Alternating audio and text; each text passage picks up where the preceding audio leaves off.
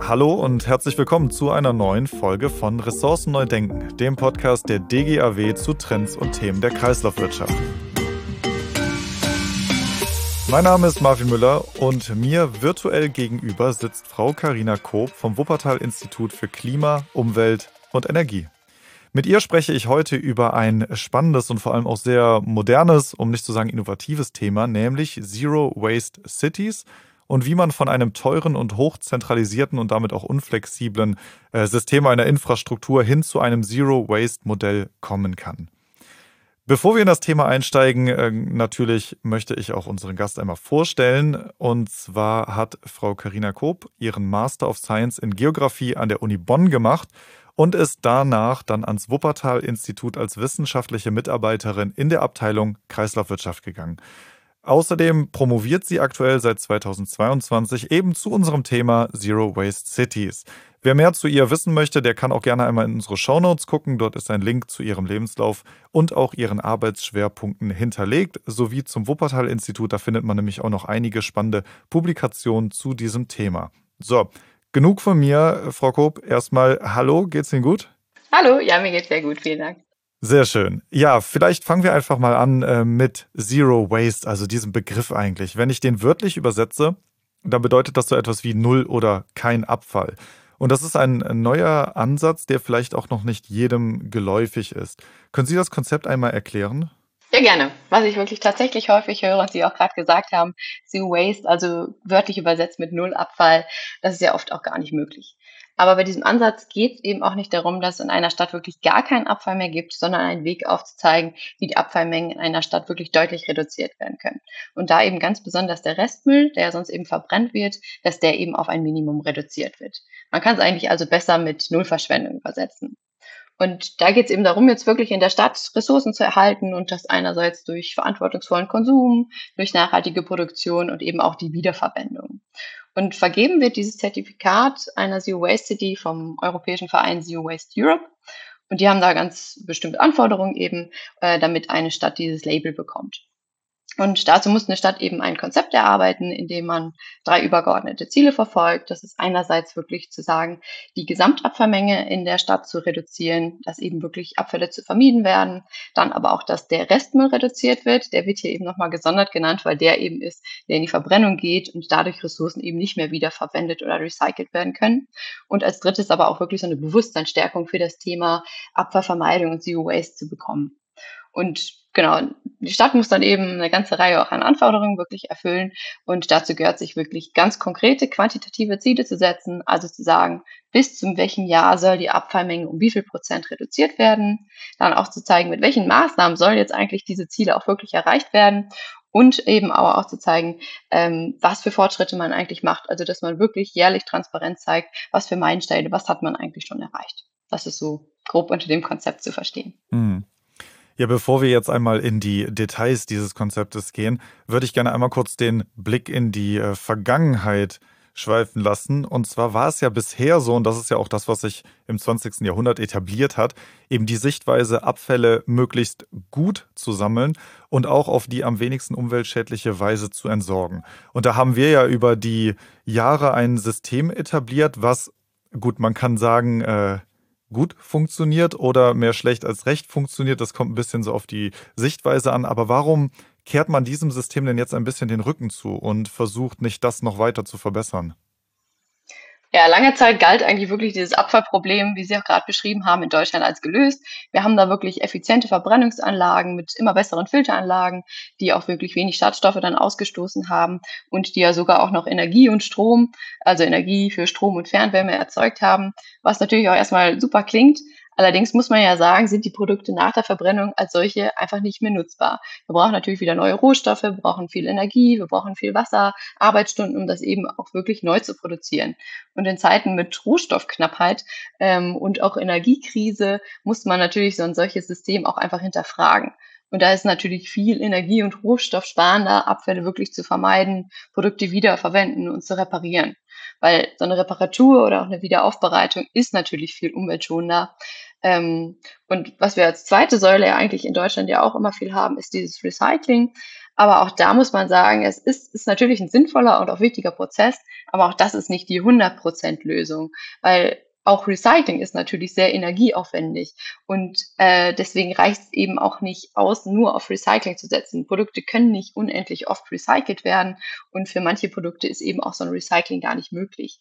Deswegen hat man jetzt wirklich auch so weiträumig erkannt, dass es eigentlich jetzt nicht ausreicht, nur zu recyceln und zu verbrennen, dass es eben wichtig ist, auch wirklich Abfälle zu vermeiden, Produkte möglichst lang zu nutzen. Und wie man immer so schön sagt, der beste Abfall ist derjenige, der gar nicht erst entsteht. Mhm. Ja, Sie haben gerade einige interessante Stichpunkte schon genannt. Also vermeiden, wiederverwenden, reparieren. Wenn ich da mal so ein bisschen drauf gucke, dann äh, hört sich das für mich nach einer riesigen Konsumentenverantwortung an. Denn ich glaube, das meiste dabei liegt tatsächlich bei denen, die es auch letztendlich benutzen oder eben kaufen. Kann man denn überhaupt die Masse der Bevölkerung so einbinden, dass Zero Waste, also das Konzept dahinter überhaupt realistisch wird? Also klar, die Konsumenten haben auf jeden Fall da eine ganz wichtige Rolle und man sieht ja auch schon wirklich gute Entwicklungen. Jetzt zum Beispiel, wenn man sich den Second-Hand-Markt anguckt, sind jetzt natürlich so Plattformen wie Vinted, eBay Kleinanzeigen, Refurbed, die werden ja immer mehr genutzt und es wird ja auch immer normaler, würde ich sagen, dass man gebrauchte Produkte nutzt. Aber das kann eben nicht alles äh, alleine von den Konsumentinnen ähm, erreicht werden. Auch Politik und Unternehmen dürfen hier natürlich nicht vergessen werden und es kann nicht alles auf den Konsumenten abgeladen werden. Und deswegen müssen eigentlich diese Politik und Unternehmen auch so arbeiten, dass sie wirklich umweltschonende und kreislauffähige Lösungen äh, auch so attraktiv für Konsumentinnen gestalten, dass das eben nicht so ein Verzicht oder ein Mehraufwand oder höhere Kosten eigentlich ist, sondern dass man da wirklich gute Lösungen auch einfach anbietet. Und ähm, da gibt es schon viele gute Ansätze. Ich meine, Unternehmen produzieren jetzt auch vermehrt modular und reparierfähig. Zum Beispiel bei Smartphones gibt es jetzt die Shift-Phones oder das Fairphone. Oder auch in Industriegebieten gibt es ja die industriellen Symbiosen, wo jetzt äh, Unternehmen immer mehr zusammenarbeiten. Oder auch auf der politischen Ebene die Mehrwegpflicht.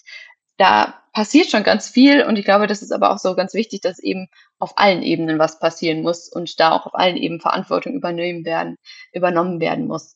Und das ne, sind natürlich Konsumenten, aber eben auch Handel, Industrie, auch Bildungseinrichtungen, der Veranstaltungssektor, der Abfallsektor. Da gibt's eben ganz, ganz viel. Und da darf man eben nicht immer von sich wegschieben und sagen, ja, jetzt müssen ja erstmal die Unternehmen anders produzieren, jetzt muss erstmal die Politik was machen. Ich glaube, man kann da eigentlich überall was machen. Und ich glaube, um das hinzukriegen, ist es auch nötig, dass wirklich alle was machen und auch parallel daran arbeiten. Mhm. Aber das ist ja gerade schon, ich finde, ein interessanter Schlusssatz gewesen, den Sie gesagt haben. Also man kann sagen, die Unternehmen müssen mal anfangen, die Politik muss anfangen, die Konsumenten müssen anfangen. Also, aber irgendwer muss ja tatsächlich anfangen. Wenn ich jetzt mal so ein bisschen gucke auf das, was wir alle benutzen, also Smartphones, Sie haben das eben schon gesagt. Ein großer oder der größte Hersteller äh, von Smartphones, der an dieser Stelle einmal ungenannt bleibt, aber jeder kann sich wahrscheinlich denken, wen ich meine, baut seine Smartphones oder überhaupt seine Technik so, dass man das überhaupt nicht mehr auseinandernehmen kann. Man kann es weder reparieren, noch kann man reingucken, noch kann man Teile selber tauschen. Und da haben wir ja immer noch ein großes Problem, dass wir eine ganze Menge Elektroschrott produzieren und vor allem auch die Bereitschaft, wahrscheinlich gebrauchte Geräte zu kaufen, relativ gering ist, weil man weiß, okay, der Akku hält vielleicht nicht mehr allzu lange, wenn ich ein altes Gerät kaufe, die Technik ist veraltet. Wo fängt man denn dann an, an so einem Beispiel? Also wäre es dann nicht, okay, da muss tatsächlich die Politik einen Rahmen vorgeben, für Unternehmen anders zu produzieren? Oder müsste man sagen, ja, vielleicht sollten wir als Konsumenten einfach alle aufhören, die Geräte zu kaufen und dann geht das ganz schnell, dass der Hersteller sich da auf einmal äh, eine andere Strategie überlegt? Also ich glaube, hier ist es ganz wichtig, dass die Politik da auch wirklich agiert. Äh, da gibt's jetzt zum Beispiel das Recht auf Reparatur oder auch die erweiterte Herstellerverantwortung. Da gibt's ja jetzt eben schon einiges und da muss es dann eben auch die Unternehmen wirklich in die Verantwortung gezogen werden und auch die Unternehmen, die dann vielleicht das eigentlich nicht so gerne umsetzen wollen, dann wirklich auch in die Pflicht zu nehmen. Ich glaube, das ist ganz wichtig. Aber klar, wir können natürlich auch als Konsumentin da natürlich auch aktiv werden und sagen, na gut, dann kaufen wir einfach wieder aufbereitete Smartphones oder wir kaufen dann eben diese modular gebauten Smartphones. Ähm, aber wirklich bei so großen Playern, um wirklich was umzusetzen, ist natürlich die Politik da ein ganz wichtiger Hebel, den man auch einfach setzen muss. Ja, dann schauen wir jetzt mal in die Umsetzung davon, denn die Verantwortung dafür liegt ja in den Kommunen. Und Kommunen sind, das weiß man, meistens äh, finanziell nicht so gut aufgestellt, dass die ähm, ja neue Lösungen oder neue Konzepte möglichst schnell umsetzen können. Sind Kommunen denn grundsätzlich in der Lage, überhaupt so ein Zero-Waste-Modell umzusetzen oder sich damit zu beschäftigen oder, oder fehlt es da noch an äh, Hebeln, das umzusetzen?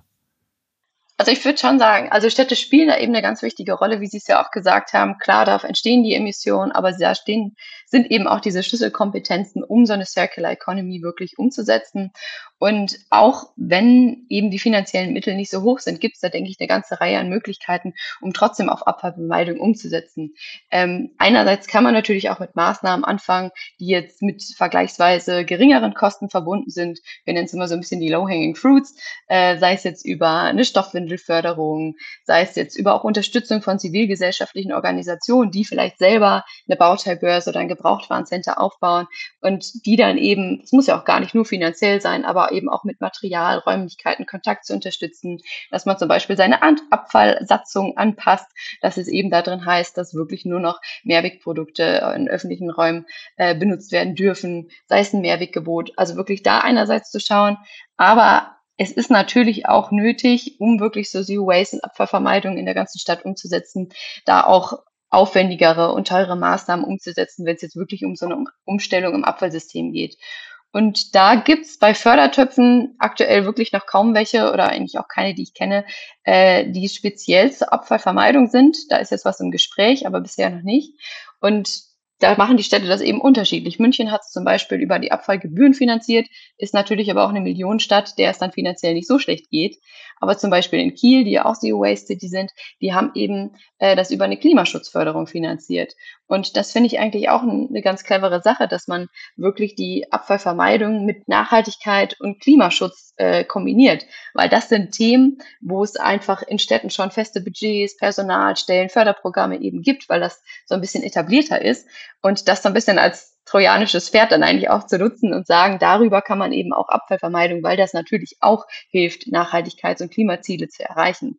Und äh, dass man da aktuell so ein bisschen auch kreativ werden muss, vielleicht als Stadt, um da auch genügend Budget für die Abfallvermeidung zu bekommen. Aber dann ist es eben auch möglich. Und als Stadt muss man natürlich auch so weit denken und sagen, na gut, um zukunftsfähig zu sein, macht es natürlich auch Sinn, da rein zu investieren.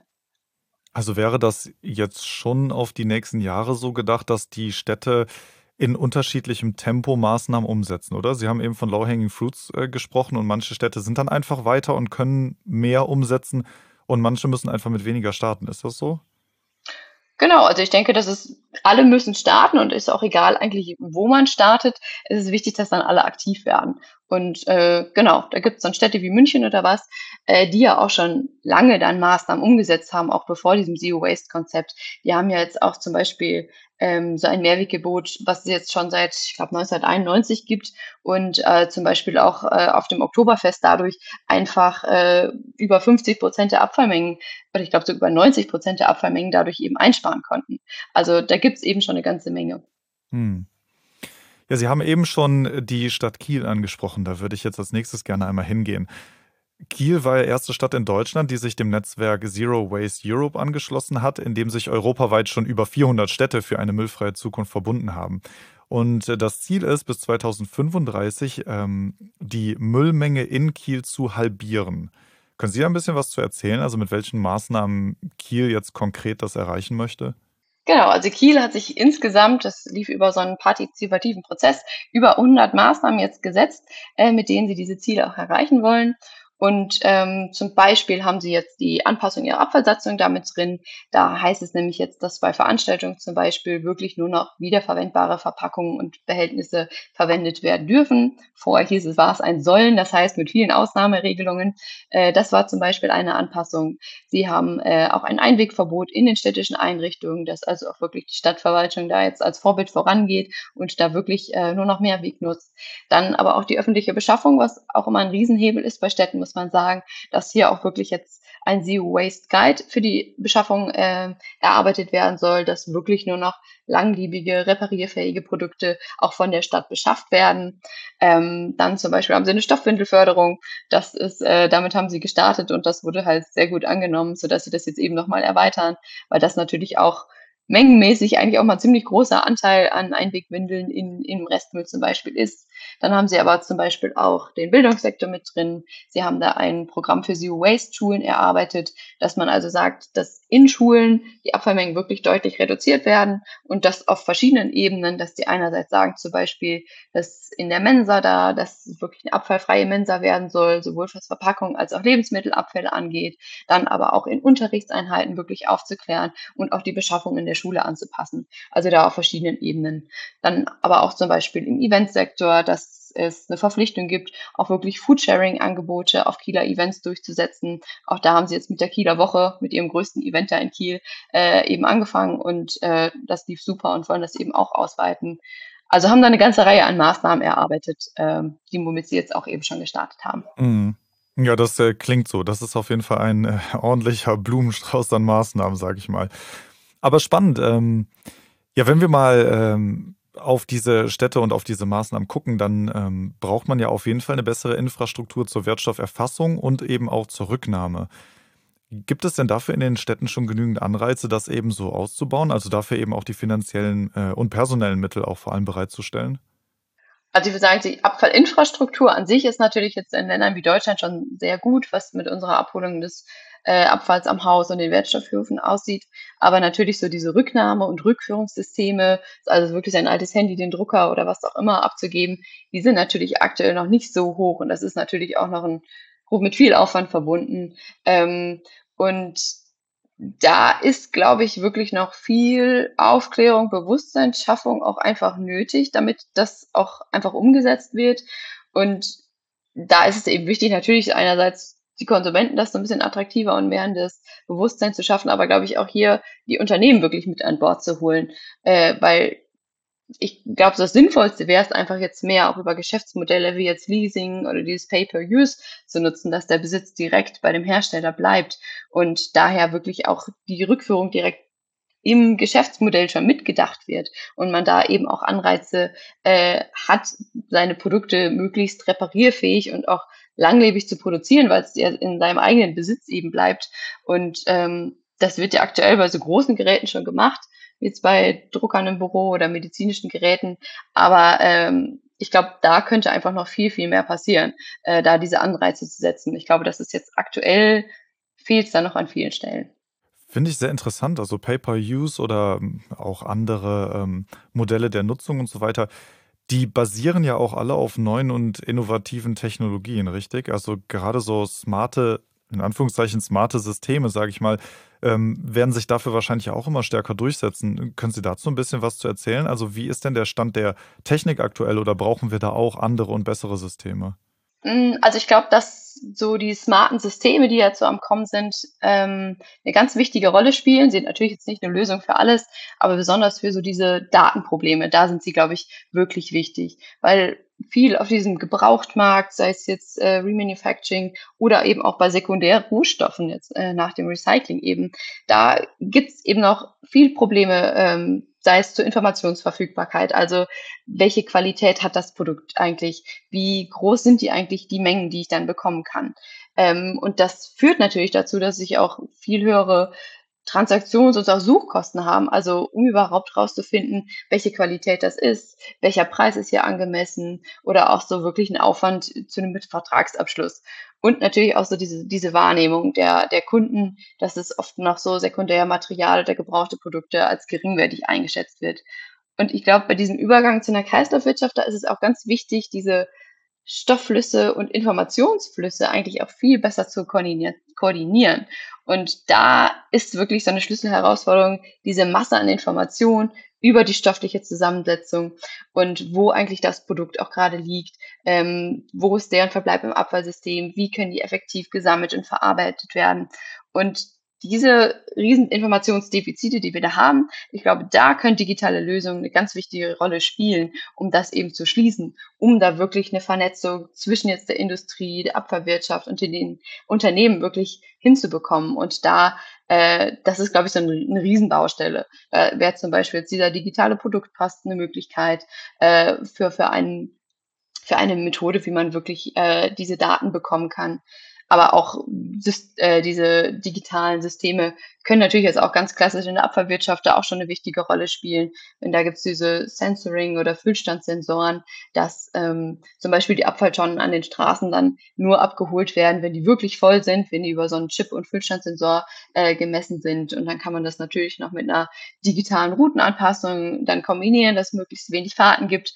Also ich glaube, da gibt es schon viele Möglichkeiten, ähm, wie wirklich digitale Systeme da helfen können, ist jetzt nicht die Lösung für alles, muss man sagen, aber äh, ist auf jeden Fall auch ein wichtiger, ein wichtiger Punkt. Ja, diese riesige Menge an Daten und Informationsströmen dann zu bewältigen, stelle ich mir aber schon bedeutend schwierig vor. Also an welcher Stelle passiert denn dann die Koordination davon oder überhaupt der Infrastrukturausbau? Also wie weit sind wir dann da und an welcher Stelle wird dann dann überhaupt mit den Daten gearbeitet? Also das ist natürlich jetzt im Kommen, dass es diese Blockchain-Technologien oder was auch immer da jetzt äh, eben etabliert werden und äh, das ist weiter, das ist, oder sagen wir so, es ist, es ist im Aufbau, würde ich sagen, aber es macht natürlich auch nicht für alle Bereiche Sinn, weil es natürlich unglaubliche Datenmengen auch einfach sind. Dann äh, gucken wir jetzt noch einmal auf die Rolle der Politik, denn das ist ja so ein bisschen das, was dahinter schwebt. Sei es jetzt Produkte, ähm, andere Stoffkreisläufe, ob es jetzt Infrastrukturaufbau ist oder auf den Städten. Muss da mehr getan werden, als es aktuell getan wird? Also brauchen wir da mehr Standards zum Beispiel für recycelfähige Produkte? Brauchen wir mehr gesetzliche Vorgaben? Oder sagen Sie, nee, wir haben jetzt aktuell genug und müssen das erstmal besser umsetzen? Also ich würde schon sagen, dass an manchen Stellen auf jeden Fall auch noch an neuen Standards bedarf. Aber ich sehe es auch ganz wichtig, dass wir weniger Ausnahmen haben von den Vorgaben, die wir schon haben und auch viel mehr Kontrollen von den Sachen, die eben existieren und dann wirklich auch Unternehmen zu sanktionieren, die sich auch nicht daran halten. Weil wenn wir uns die Mehrwegpflicht anschauen, die ja Anfang des Jahres eingeführt wurde, Greenpeace hat das ja mal stichprobenmäßig untersucht, wie viele äh, Gastronomieunternehmen sich daran halten. Und das sind jetzt äh, über 50 Prozent, die sich eben nicht daran halten. Und da würde ich sagen, das ist ein super wichtiges, eine super wichtige Vorgabe und da kann wirklich viel Abfall mit äh, reduziert werden. Aber das muss einfach kontrolliert werden, weil sonst bringen diese Vorgaben eben, eben auch nichts. Und ähm, deswegen glaube ich, ist es sehr auch ein ganz, ganz wichtiger Punkt, wirklich mit den Sachen auch erstmal zu arbeiten, die wir haben, aber die viel besser auch wirklich umzusetzen. Ja, das wäre jetzt auch meine Anschlussfrage gewesen, die Sie gerade angesprochen haben. Also Kontrolle beziehungsweise das Monitoring von den ganzen Maßnahmen, ob es funktioniert oder eben ob es nicht funktioniert. Wie könnte das denn aussehen? Genau, ich glaube, das Monitoring kann auf ganz verschiedenen Ebenen eigentlich passieren, wie man das kontrollieren kann. Das müssen natürlich einfach Stichprobenuntersuchungen sein. Ich habe mich jetzt mehr mit der städtischen Ebene eigentlich immer beschäftigt und da muss man natürlich stichprobenmäßig zu den Veranstaltungen auch wirklich kontrollieren, ob das eingehalten wird. Da macht es dann wirklich auch Sinn, ähm, vielleicht auch Leute zu haben, die im Vorhinein das natürlich kommunizieren und die Unternehmen vielleicht auch so eine Stelle zu haben, wo man ähm, vielleicht auch mit, mit Problemen voran das diskutieren kann, um zu sehen, wie die, die Unternehmen das auch wirklich umsetzen können. Weil ich meine, das ist jetzt viel in Städten, was auch den Veranstaltungssektor natürlich betrifft. Und die wollen denen ja auch nichts Schlechtes. Jetzt durch die Krise sind die natürlich auch gebeutelt gewesen. Aber deswegen ist es natürlich da, glaube ich, wichtig, auch in diese Kommunikation mit denen zu gehen oder auch äh, Lösungen zu finden oder dass man auf städtischer Ebene dann vielleicht auch sagt, dass man auch Empfehlungen ausspricht, welche Mehrwegsysteme können sich vielleicht hier lohnen, dass man direkt da wirklich auch vernetzt. Und ähm, das ist, glaube ich, schon ein erster Punkt, überhaupt das hinzukriegen und dann das Monitoring natürlich auch klar zu schauen, aber ich glaube, das ist dann wirklich stichprobenartig, immer zu schauen, wird es eingehalten oder wenn man noch mitbekommt, wo sind Probleme, dann die eben auch nochmal einzeln anzusprechen. Wenn wir jetzt noch einmal von oben auf Deutschland gucken, wie weit sind wir denn aktuell bei dem Thema? Ich kann das so schlecht abschätzen. Also gibt es jetzt schon einige Städte, die sich dazu bereit erklärt haben, Maßnahmen umzusetzen oder fehlt es dann noch an sehr vielen Städten? Also wo stehen wir aktuell? Also es werden immer mehr Städte, muss man sagen. Kiel hat ja so ein bisschen auch mit diesem Zero Waste City Ansatz, da glaube ich auch nochmal einen wichtigen Schritt nach vorne gemacht. Die konnten sich vor Anfragen von anderen Städten dann im Nachhinein gar nicht mehr retten, weil so viele gefragt haben, auch wie das jetzt eigentlich geklappt hat.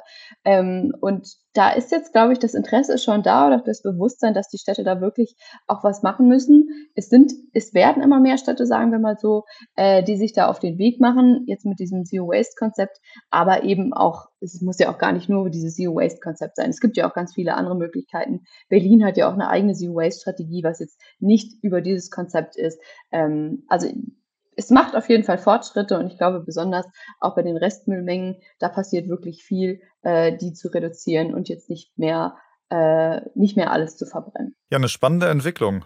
Also es ist auf jeden Fall interessant, das Ganze mal zu beobachten und vor allem, wenn sich, wie Sie sagen, einige Städte da auf den Weg machen, dann wird man in Zukunft wohl noch viel öfter in Berührung mit diesem Konzept kommen oder vielleicht auch selber in seiner eigenen Stadt vor seiner eigenen Haustür da die ein oder andere Maßnahme erleben. Ich würde gerne zum Abschluss nochmal auf eine andere Stadt als äh, Kiel oder München oder Berlin gucken, nämlich Wuppertal. Ich habe nämlich gelesen, dass in Wuppertal ein Circular Valley entstehen soll und dort sollen ausgewählte Startups und vor allem auch Forscher aus aller Welt angesiedelt äh, sein und neue Geschäftsideen und Technologien für die Kreislaufwirtschaft entwickeln. Das ist natürlich toll, wenn man viel Expertise dann an einem Standort hat und viel Entwicklung. Was bedeutet das denn für Wuppertal in der Praxis? Also wird Wuppertal am Ende die erste Zero-Waste-Stadt Deutschlands? Ich glaube, in Wuppertal, das ist ja so ein bisschen anderer Fokus als bei den Zero-Waste-Cities. Es ist total wichtig und ich finde es auch total spannend, was da passiert, dass wirklich die Industrie zusammengebracht wird mit den Abfallunternehmen, mit den Startups, mit den Unis und Forschungsinstituten. Ähm, aber es ist wirklich ja dieser Industrie oder Fokus viel auf Industrie und Unternehmen und da wirklich innovative neue Ideen zu entwickeln, wie wirklich die Unternehmen da auch zirkulär werden können. Und da geht es jetzt ja auch nicht nur um die Stadt Wuppertal, wie äh, Wuppertal da besser zirkulärer aufgebaut werden kann, sondern auch die Ideen wirklich auch nach außen ja weitergetragen werden können und dann die neuen Geschäftsmodelle jetzt nicht nur auf die Stadt Wuppertal jetzt bezogen werden können. Deswegen ist es, glaube ich, hier so ein bisschen anderer Fokus als in den Zero Waste Cities, wo es ja ganz klar um die Siedlungsabfälle geht, darum, was die Kommune machen kann, was die Bürgerinnen und Bürger vor Ort machen können. Äh, und in Wuppertal ist da so ein anderer Fokus. Aber man muss ja sagen, natürlich, wenn die sich jetzt hier auf Industrie und Unternehmen fokussieren, ist das natürlich auch ein riesiger Hebel, weil das natürlich gigantische Abfallmengen sind, auch einfach, die da passieren. Und wirklich ja auch diese Idee, dass es nicht nur Wuppertal, sondern es geht ja auch so ein bisschen auch um die Region drumherum oder natürlich auch, wenn da die neuen innovativen Ideen entwickelt werden, das auch wirklich noch viel weiter zu tragen und äh, auch weiter anzuwenden. Aber ich wollte schon sagen, also wenn man so etwas schon vor Ort hat, dann muss die Stadt wohl schon mitziehen. Ja, ja, die ist da auf jeden Fall mit involviert. Genau. Ich wollte jetzt noch so ein bisschen auf den, auf den Unterschied zu dem anderen Konzept. Genau. Aber klar, die Stadt und äh, auch das Wuppertal-Institut ist da ja auch mit involviert. Also das ist schon schön zu sehen, wenn das da in der Stadt so ein cooles, großes Projekt auch wirklich passiert und da jetzt auch, ja, viel, viel passiert. Viel passiert. Ähm, das ist wirklich so. Also das nehme ich auch heute aus dieser Folge mit. Es ist ein Konzept, aber es tut sich schon einiges. Einiges wird schon umgesetzt und einiges muss erst noch umgesetzt werden. Aber ich finde es immer sehr, sehr spannend, so etwas in Bewegung zu erleben, ähm, wie sich das wirklich entwickelt. Ich habe gelernt, also einige Städte sind schon ein bisschen weiter als andere, ist aber auch kein Problem. Jede Stadt kann zumindest etwas tun und auch da werde ich mal gespannt beobachten, äh, wie das so weitergeht. Und wäre schön, wenn wir in, ähm, weiß ich, zwei, drei, vier Jahren vielleicht noch einmal zum Thema sprechen und mal gucken, wo wir dann eigentlich stehen. Ja, für heute bis hierhin sage ich erstmal vielen Dank für diese Infos und dieses spannende Gespräch. Ja, vielen Dank für die Einladung. Ja, und für alle anderen, die sich äh, für das Thema interessieren und gerne noch ein bisschen mehr dazu lesen möchten, auch ein Blick in unsere Shownotes lohnt sich. Dort sind noch Links zu verschiedenen Publikationen hinterlegt, die man sich gerne einmal anschauen kann. Und ansonsten bei allen anderen Fragen einfach eine E-Mail an uns schreiben. Für heute vielen Dank fürs Zuhören und bis zur nächsten Folge. Mehr Informationen zu den Veranstaltungen der DGAW finden Sie auf unserer Homepage unter www.dgaw.de slash Veranstaltung. Viel mehr Informationen zu den Themen der Kreislaufwirtschaft und zu allen aktuellen Veränderungen finden Sie im Mitgliederbereich. Mit einer Mitgliedschaft in der DGAW profitieren auch Sie von unserem Netzwerk. Treffen auch Sie Entscheider der Branche und der Politik im Rahmen unserer zahlreichen Veranstaltungen und profitieren auch Sie von Kontakten mit langjähriger Berufserfahrung. Sie können sich außerdem auf Fachveranstaltungen zu aktuellen abfallwirtschaftlichen Themen weiterbilden und an Arbeitskreisen teilnehmen und damit branchenrelevante Gesetze durch Stellungnahmen und Positionspapieren mitgestalten. Mehr Informationen zu einer Mitgliedschaft der DGAW finden Sie ebenfalls auf unserer Homepage unter dgaw.de/slash Mitgliedschaft. Der Link dazu in den Show Notes.